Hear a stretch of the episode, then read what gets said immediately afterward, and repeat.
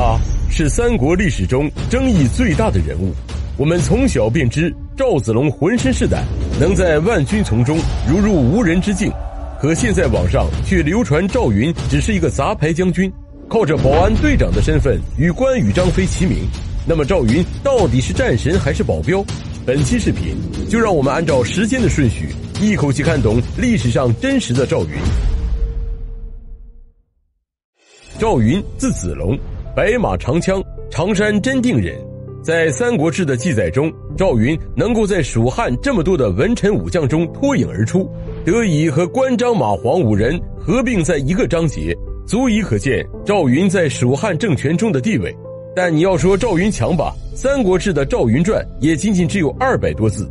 赵云一生跟随刘备三十年，与关羽、张飞并称燕南三世。公元一百九十一年，赵云受常山郡推举。率领本郡一从立兵投奔公孙瓒，自此跟随公孙瓒四处征讨。而此时恰巧刘备也依附在公孙瓒的势力之下，二人一见如故，建立了深厚的友谊。公孙瓒与袁绍交战的时候，将刘备任命为别部司马，协助青州刺史田楷在青州西北部地区抵抗袁绍。赵云也在此时跟随刘备一同出征，负责为刘备掌管骑兵。不久之后。赵云因为兄长的去世，只好向公孙瓒请辞归乡。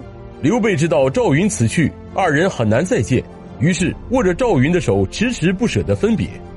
公元二百年，刘备在徐州被曹操打败之后，前去投奔袁绍，在邺城再次见到了赵云，二人久别重逢，感到十分的高兴，睡则同床，有说不完的话。刘备秘密派遣赵云，在袁绍不知情的情况下，招募了数百名士兵。并对外宣称是左将军刘备的部曲。刘备在汝南侵扰曹操后方失败以后，赵云便追随刘备投靠了荆州的刘表，屯兵在新野。两年后，曹操为了消灭刘备，派夏侯惇、于禁等人领兵进攻新野，双方在博望展开战斗。刘备以伪盾之计，用伏兵击破曹军。赵云在此次战斗中生擒了敌将夏侯兰，因为赵云与夏侯兰是同乡，从小便认识。所以便向刘备求情，刘备不仅免了夏侯兰一死，还因为夏侯兰熟知法律，将其任命为军政，也就是古代军中掌管军事刑法的官员。由此可见，赵云在刘备心中还是有一定分量的。公元二百零八年，曹操亲率大军南下荆州，刘表次子刘琮不战而降，先是投降了曹操，之后才将消息通知给了驻守在樊城的刘备。措手不及的刘备无力抵抗曹操。只好不战而走，在路过襄阳时，城中十余万百姓自发的要跟随刘备同行，致使刘备的行军速度变得十分的缓慢。曹操率领五千精骑急追刘备，一日一夜行三百余里，在当阳境内的长坂追上了刘备的队伍。危急之下，刘备丢下了妻子和孩子，仅带着张飞、诸葛亮、赵云等数十骑逃跑。可混乱之中却不见了赵云。当时有人对刘备说：“赵云往北边投奔了曹操。”可刘备却坚信赵云不会舍自己而去。果然，过了不久，赵云怀抱着刘备的幼子刘禅，平安的回到了刘备的身边。此战之后，刘备便将赵云任命为衙门将军。赤壁之战后，赵云跟随刘备平定了荆州四郡，刘备则任命赵云为偏将军，并取代投降的赵范，兼任了贵阳太守。当时赵范有一个守寡的嫂嫂，姓樊，有着倾国倾城的美貌。赵范想将她许配给赵云，但赵云认为赵范是被迫投降，心不可测。何况天下美貌女子不少，就借口推辞了这门亲事。果然不久之后，赵范借机逃走，而赵云也正是因为自己的坐怀不乱，才使自己对此事毫无牵涉。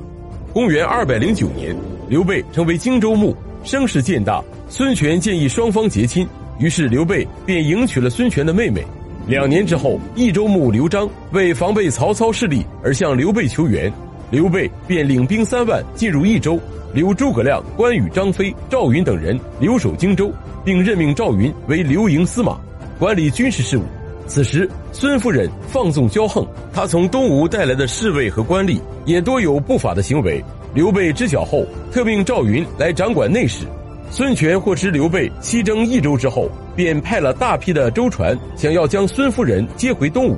并趁机将刘禅也一并带走。幸亏赵云带兵在长江之上截住了东吴的船队，才成功的夺回了刘禅。公元二百一十三年，刘备与刘璋决裂，从加盟进攻刘璋，并召诸葛亮等人入蜀支援。诸葛亮与赵云、张飞等人率军溯江西上，一路平定郡县。在攻克江州之后，兵分两路，赵云率军由外水深入，攻取江阳等郡，并在第二年于成都南面完成了对刘璋的包围。刘备攻下成都之后，将赵云任命为义军将军。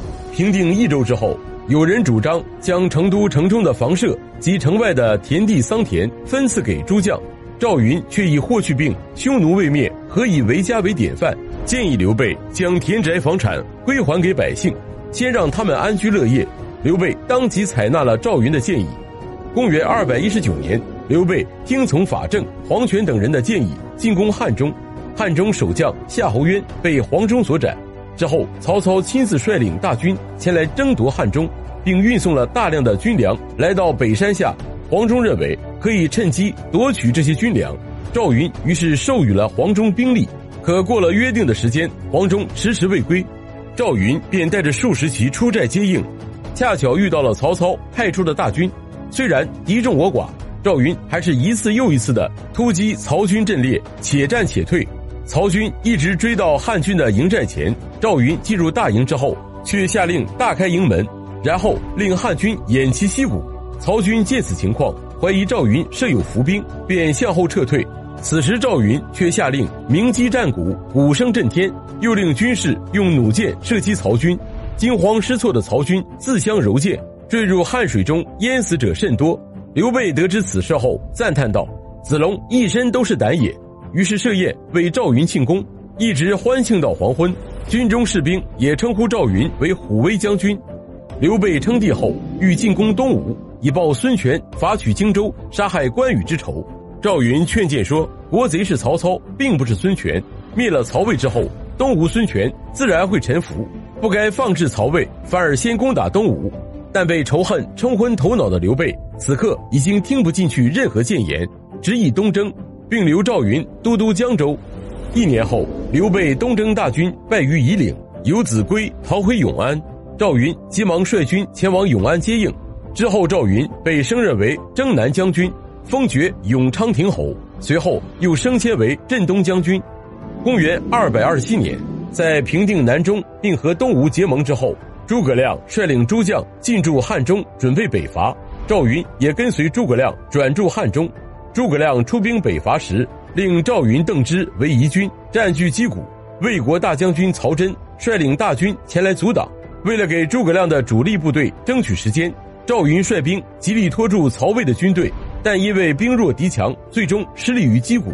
在部队撤退时，赵云亲自断后，来阻止曹军的追击，因此蜀军没有遭遇太大的伤亡。而在岐山战场，蜀军主力因其督军马谡违背诸葛亮的指示，举动失仪，被魏将张合大败于街亭，诸葛亮只好退兵。此次北伐以失败告终，诸葛亮引咎上表，自贬三级，赵云也被贬为镇军将军。公元二百二十九年，赵云去世。赵云死后，长子赵统继承了他的爵位，官至虎贲中郎都；次子赵广官至衙门将，在榻中追随姜维时战死沙场。而刘禅也追谥赵云为顺平侯，其常胜将军的形象在后世文学作品中被广为流传。